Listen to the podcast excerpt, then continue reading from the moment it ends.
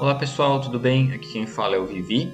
Você está ouvindo mais um episódio de MetaQuest Cast, mais especificamente o quadro MetaQuest, que é o quadro principal do canal, sobre o que os videogames são e o que eles podem fazer.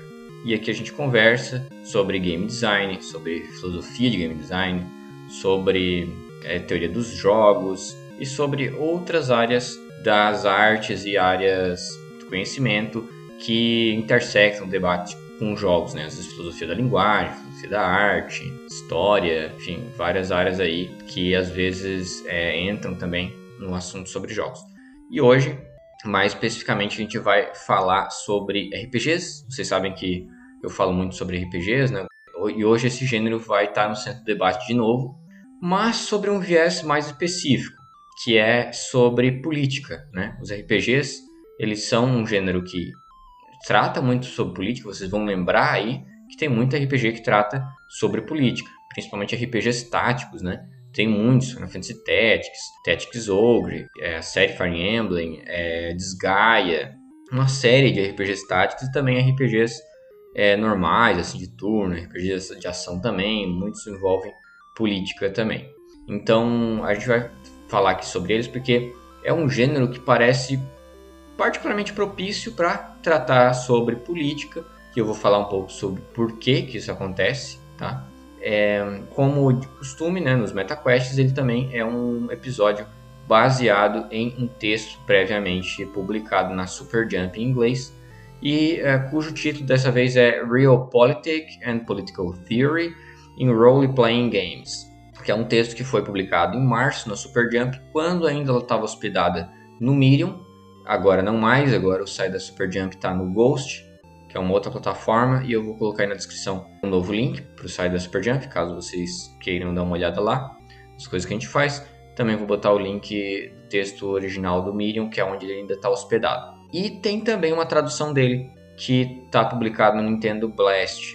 Agora não lembro como é que eu traduzi o título, mas deve ter ficado uma coisa muito próxima, que é Teoria Política e Política Real é, nos RPGs. Essa política real, às vezes eu uso entre aspas, porque é, tem um sentido mais específico e que eu vou falar sobre isso mais pra frente aqui nesse episódio, tá bom? Então, basicamente, a gente vai estar tá falando aqui hoje sobre é, política real, né, ou história política, política tal como a gente conhece, entre aspas, aqui acontecendo no mundo, e a teoria política. Como os RPGs podem aprender mais sobre essas coisas e como a gente também pode aprender mais sobre essas coisas nos RPGs, nos bons RPGs que tratam sobre política. Então é uma via de mão dupla.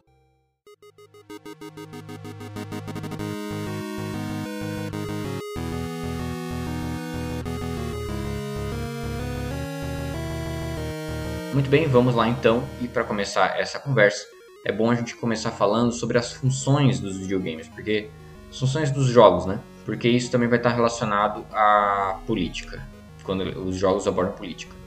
Tem um livro do Ruizinga, que é um livro pioneiro em teoria dos jogos em geral, na época nem videogame tinha ainda, né? E o livro se chama Homo Ludens, que é um livro que foi publicado em 1938, vejam, já faz quase 100 anos. E é, nesse livro, é, o Ruizinga ele distingue duas, dois tipos de funções em que os jogos têm.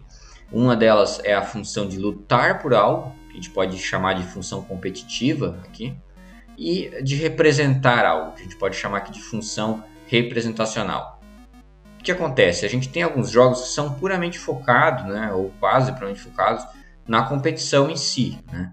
Então, se você imagina, por exemplo, um jogo de ludo, um jogo de dama, um jogo de xadrez, ele é muito pouco ou nada representacional. Ele é mais focado no embate ali entre dois ou mais jogadores, né? E na competição. É, claro que você tem uma representação mínima às vezes. No caso do xadrez, por exemplo, você tem ali um cavalo, um bispo e tal, tem umas representações. Mas é muito básico. O foco não está na imersão da representação ou de contar uma história. O foco está na competição. Tem alguns jogos que estabelecem competições é, consigo mesmo, né, que são desafiantes. Né? Em videogames isso é muito comum e são focados nesse desafio. Uh, enquanto tem outros jogos que estão no outro polo que são focados na representação. Tipicamente, os jogos de luta, por exemplo, são jogos mais competitivos, mais foca menos focados na representação, em contar uma história, em descrever um mundo ficcional, e mais focados na luta e no embate, na disputa, né? Entre jogadores ou então com a máquina mesmo. É claro que os jogos de luta não são totalmente abdicados de representação. Tem personagens ali, tem um mundo, tem alguma história às vezes, mas não, normalmente não é o foco principal. Normalmente o foco principal é a competição, tá? E a competição aqui, veja, não estou só considerando jogos de luta competitivos num cenário competitivo tipo de, de esporte, né? Não é só isso. É no sentido de que ele é um jogo mais focado no gameplay. É, no outro polo, a gente tem aqueles jogos que são bem representacionais, alguns graphic adventures, é, que são jogos que praticamente são walk simulator, assim, né? Você anda, observa as coisas, tem alguma opção de diálogo. Esses jogos eles são bem focados na representação e, e não na, na disputa por algo, né?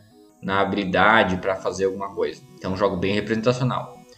E aí, no meio disso, desses dois polos, tem muitos tipos de jogos, né? Que são híbridos, são jogos que são um pouco representacionais e também são um pouco focados no gameplay e tal. E o que, que acontece? Os RPGs aqui, eles são jogos que também estão dentro desse, dessa escala. A gente tem alguns RPGs que são mais representacionais e tem outros RPGs que são mais focados em luta. Por exemplo, Dungeons Encounters, que é um RPG que uh, foi publicado pela Square Enix no ano passado, em 2021, e ele é bem focado no gameplay.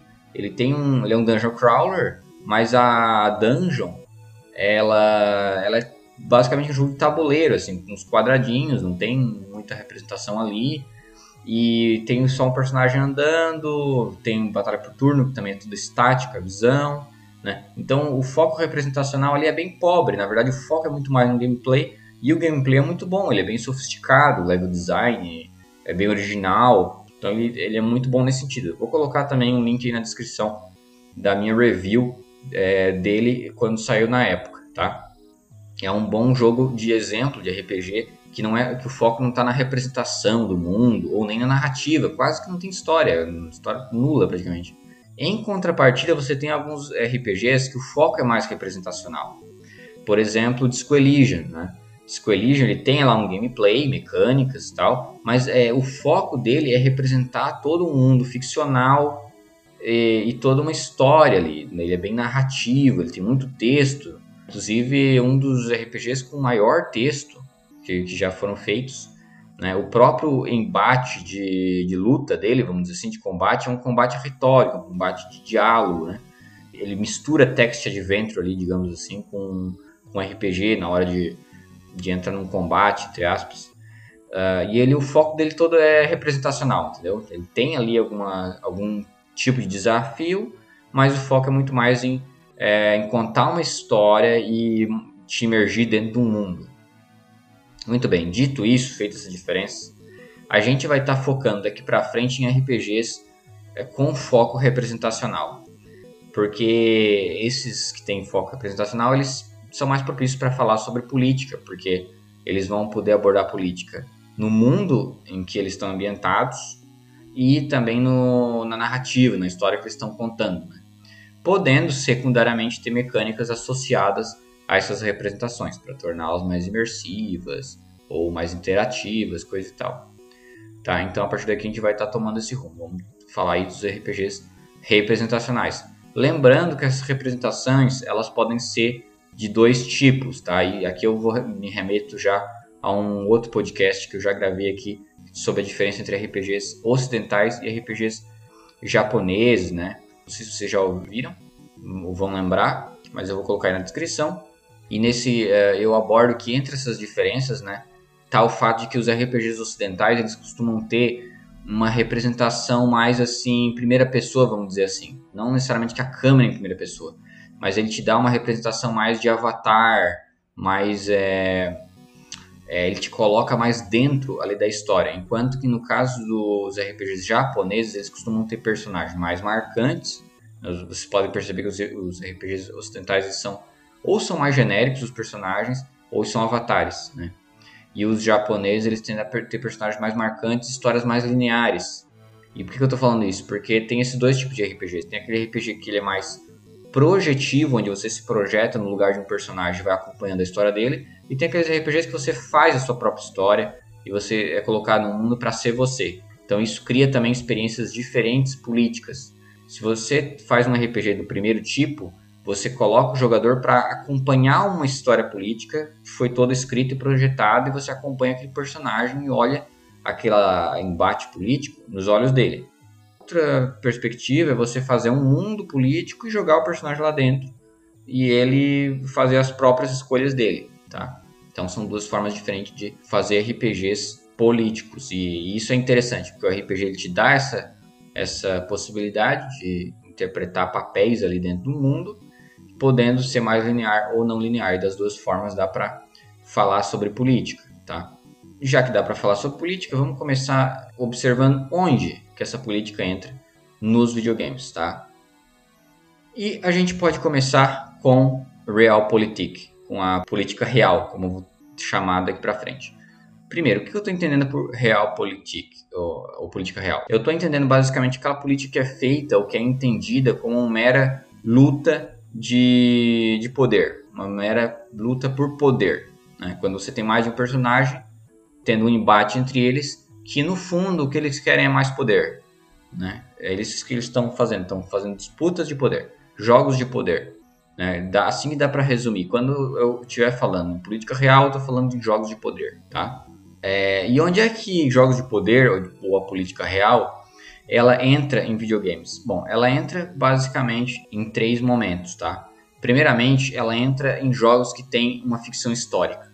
Porque jogos que abordam ficção histórica, não só RPGs, eles usam um background histórico e quando se trata de política, vai ter que entrar também assuntos políticos. Então, nesse caso, entra jogos como Assassin's Creed, e Call of Duty, que nem são RPGs, né, mas que são é, ficções históricas, né? O Crusader Kings 3 também é assim, o Medal of Honor, inclusive que foi dirigido pelo Steven Spielberg. E o Spielberg também tem obras ficcionais no cinema, de históricas, né? Ficções históricas. A lista de Schindler, por exemplo, que ele dirigiu, é um filme de 93, é um filme de ficção histórica na época da Segunda Guerra Mundial, durante o regime nazista. Né? Então, o que, que distingue uma lista de Schindler de um Medal of Honor? Ah, claro, tem o fator de jogabilidade e tal, mas os dois são ficções históricas. E os dois precisam levar em conta políticas, é, alguns conte algum contexto político. Né? Então, interessa para jogos que são de ficção histórica pegar, é, estudar né, a política real a política enquanto jogos de poder, que, tal como ocorreram ou ocorrem, e levar isso para o jogo para ele parecer mais imersivo e parecer mais convincente enquanto um, uma ficção histórica. Porque do contrário, não vai parecer uma ficção histórica, sabe? Vai ficar parecendo uma ficção só, porque aquela parte histórica da política não vai ter. Então essa é uma das razões para a política real estar nos videogames. Outra delas é para aumentar a verossimilhança dos eventos políticos. O que eu quero dizer com isso? É que mesmo que você não tenha uma ficção histórica, você tem um jogo que é, sei lá, uma fantasia, um jogo que tem um mundo à parte ficcional, ainda assim, você estudar como a política ocorre e ocorreu, você pode fazer analogias para o teu jogo e torná-los mais convincentes, mais verossímeis, mais críveis, né? Não vai ficar uma coisa artificial. E tem muitos jogos que fazem isso. A série Dragon Age, por exemplo, é uma delas. É uma série toda de fantasia, não tem nada de histórico ali, né? A, a, a série Ogre tem muito isso, Tactics Ogre, por exemplo. Não tem nada de histórico ali. Ele é um jogo. Claro que ele. A estética lembra coisas reais, mas é só a estética, não, não se passa num, numa época real, num mundo real. Mas ainda assim, ele tem influências de fora, que são do mundo real da política, né? Eu acho que um exemplo desse que é, que é bacana é o exemplo que tem na Final Fantasy Tactics, por exemplo, ele tem influência da Guerra das Rosas, que é uma guerra civil na Inglaterra pelo trono, né, que aconteceu no século XV, entre casas distintas é, lá da, da nobreza britânica, né, a casa de York, a casa de Lancaster. E o Final Fantasy Tactics também tem influência da Guerra dos 100 Anos, né, entre a, a Inglaterra e a França, que também é mencionado.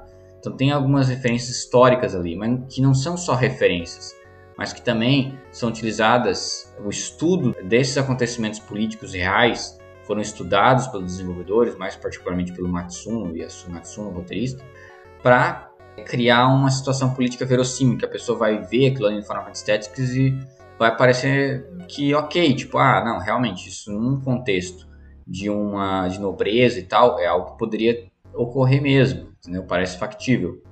Então essa é a ideia de a importância né, de ter esse tipo de estudo da política real. Por fim, tem mais uma coisa, que é a parte mecânica.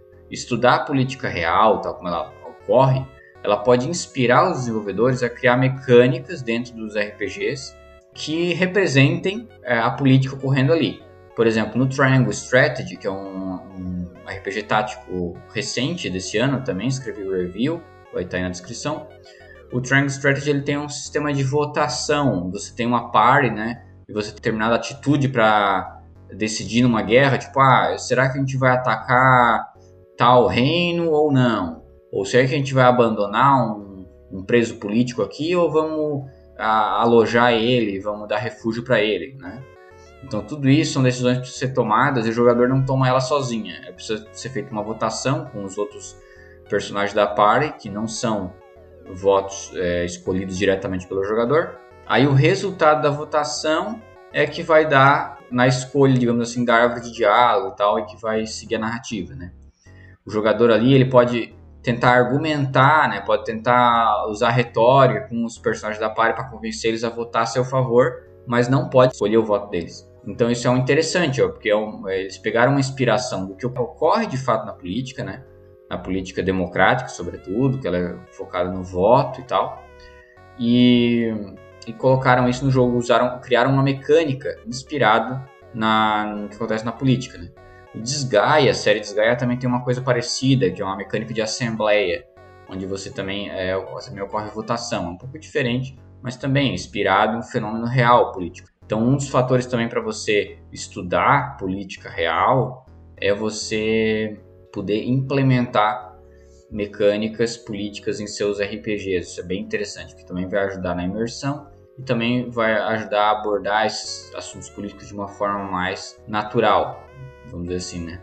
Tal como a gente esperaria que ocorresse. Embora nesse caso do Triangle Strategy tenha também a questão da, da, da, coerência com o contexto político, né, que pode gerar um certo estranhamento, porque se é uma sociedade de nobreza e tal, não, você não tem exatamente uma democracia ali, né, é, pode gerar aí uma incoerência narrativa, como para usar o termo mais técnico para falar sobre isso, que é quando você tem uma narrativa, um contexto de escrita de cenário que quer dizer uma coisa, mas você tem uma mecânica que te leva para pensar de outra forma. Né? Então aí cria um pouco esse contraste. De uma forma narrativa, você tem ali uns regimes é, aristocráticos ou monárquicos, mas na prática a mecânica te leva a pensar aquilo ali mais próximo de uma democracia, talvez. Enfim, mas aí já é um assunto mais específico do jogo, né? Mas o que eu queria chamar a atenção é que a política ela pode, é, pode e deve ser estudada pelos desenvolvedores de RPGs quando eles querem falar de política para justamente conseguir fazer essas coisas que eu falei, né? Que é imersão, criar verossimilhança dos fenômenos políticos, criar proximidade com a história quando se trata de uma ficção histórica, né? E para criar mecânicas interessantes políticas também. Mas a gente não quer falar só sobre isso, a gente também quer falar sobre teoria política, porque os videogames eles também podem se apropriar de teoria política para tornar abordagens políticas mais interessantes. Inclusive, é normalmente é o que eu mais gosto nesses RPGs que tratam sobre política. E qual é a diferença da teoria política para a política real? É que a, ah, quando se fala em, teoria política, você não está falando na política tal como ocorre só descrevendo ela ou se apropriando dela. Você está pensando em, em, problemas de, por exemplo, o que, que é política?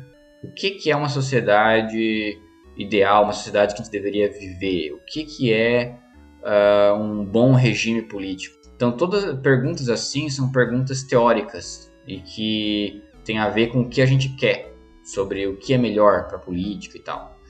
Então, isso é teoria política, né? É, tem várias questões teóricas políticas que a gente poderia colocar aqui, mas aqui só para vocês entenderem um pouco é, do que se trata.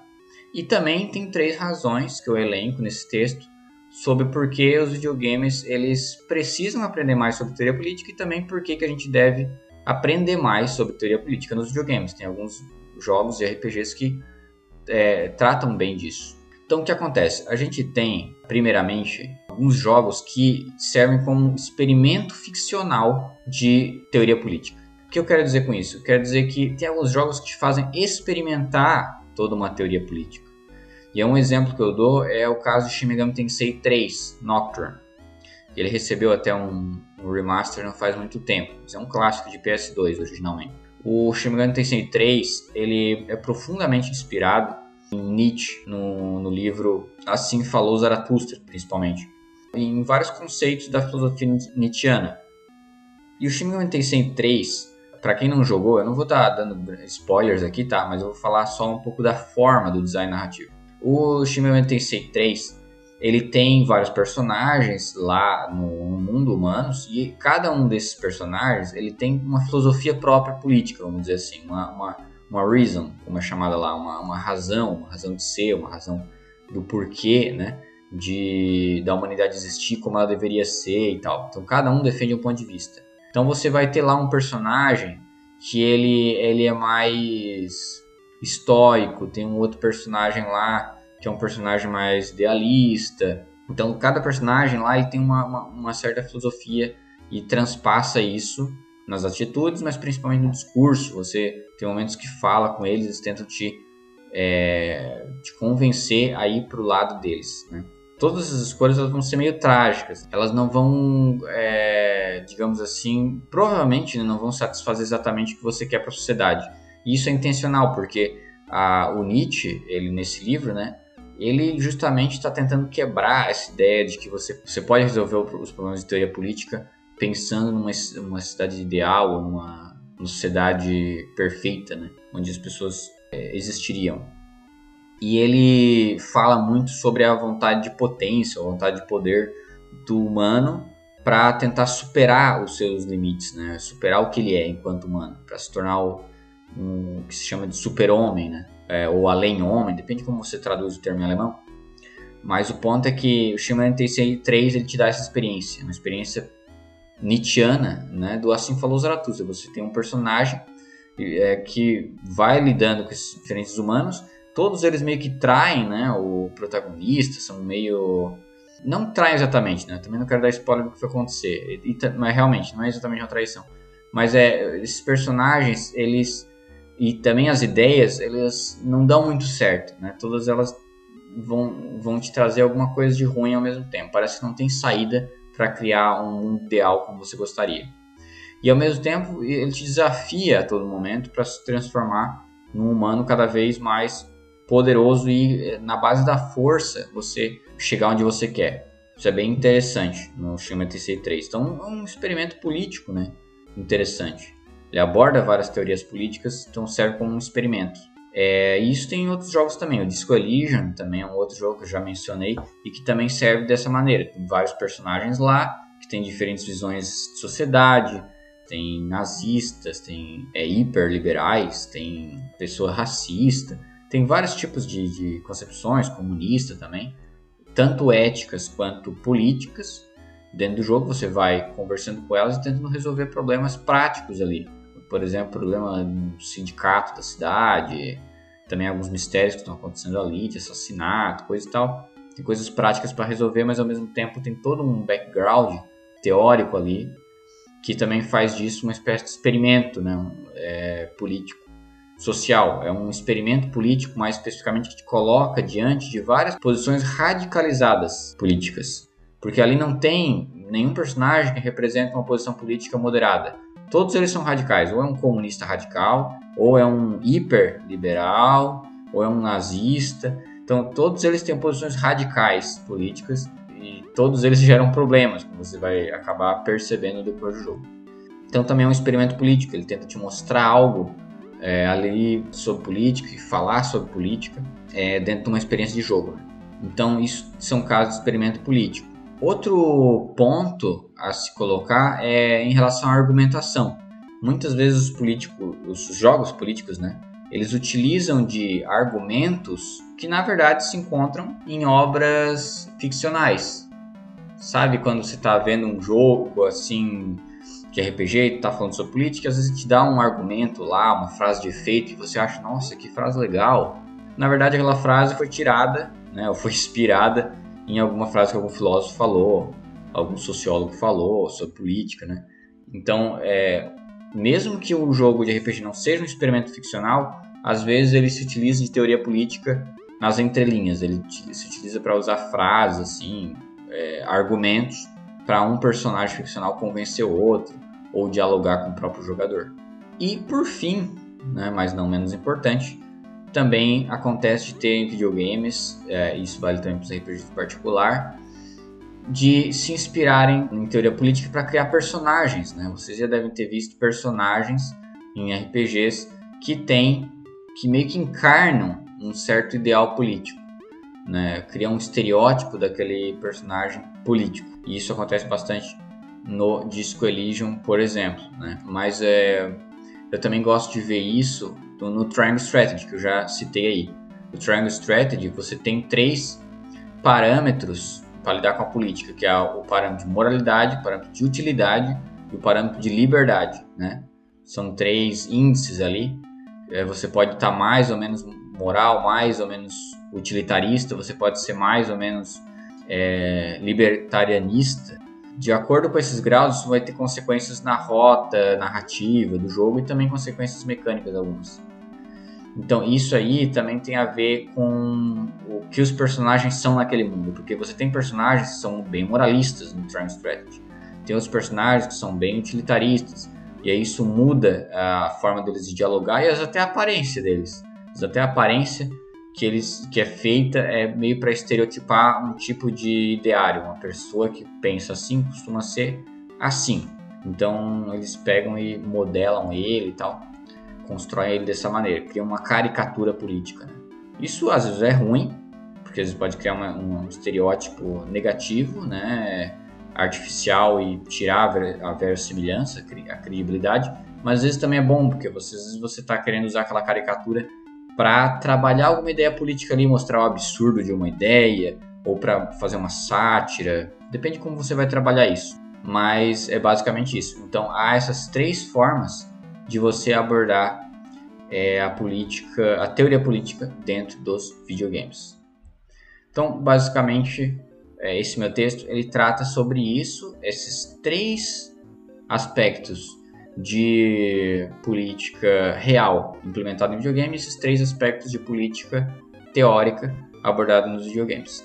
Os videogames, então, como a gente pode ver por esses casos aí, eles podem ter né, uma relação estreita com a política, no caso de eles abordarem política, e podem ser bem interessantes para falar sobre política. Né? Quando eu comecei a reparar isso, principalmente em RPG, e principalmente em RPG tático, né? É, eu comecei a pensar mais do quão importante é para os desenvolvedores de RPG tático e tal de estudarem política e de estudarem teoria política, né?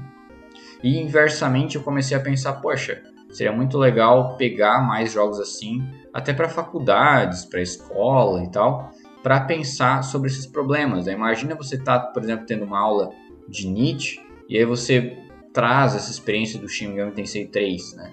Ou você está tendo uma aula sobre como funciona a votação, democracia, e você pode aprender também um pouco disso com Desgaia, com o Triangle Strategy, né, como funciona o sistema da votação e tal. Te dá uma experiência ali mais próxima de como aquilo funciona. Ou no caso do Disco Elysium, quando você está debatendo ideias, né, extremismo político e tal, pô, um jogo de mão cheia. Então eu acho que tem uma parte educativa da parte política, não só instrutiva do que é política, mas educativa no sentido de, de entender as habilidades por trás da política que podem ser capturadas por jogos de videogames. Eu acho que isso deveria ter mais atenção hoje em dia e ao mesmo tempo eu acho que os desenvolvedores deveriam cada vez é, ler mais, né, observar mais a política, a teoria política para tornar esses jogos ainda mais interessantes. Porque muitas vezes alguns jogos ficam interessantes, mas tem alguns casos em que a política é abordada de forma muito tosca ou de forma muito primária e acaba não ficando tão, tão interessante e nem tão, tão crível. Então é uma espada de dois gumes aqui, vamos dizer assim. Tem os dois lados da história. Mas de qualquer forma, o que se chamar atenção nesse episódio sobre o potencial que os RPGs têm para falar sobre política em todas as suas facetas, tanto a política que a gente vê aí fora, é, mais histórica e real e concreta, quanto os problemas teóricos políticos que são tão importantes quanto, porque quando a gente fala em teoria política a gente está falando em projeto, em o que a gente quer para o futuro, em o que a gente quer que seja uma sociedade. Então, espero que vocês tenham gostado do episódio. Não esqueçam de se inscrever aí no canal, caso não sejam inscritos, se inscrever no podcast, onde vocês vão estar ouvindo agora. Vão acompanhando os episódios, dá uma olhada aí na descrição, tá? É, acompanha aí o podcast que a gente sempre está fazendo aí episódios sobre game design, sobre filosofia de jogos e também outros quadros aí que tem no canal. Muito obrigado por vir até aqui e a gente se vê no próximo MetaQuest Cast.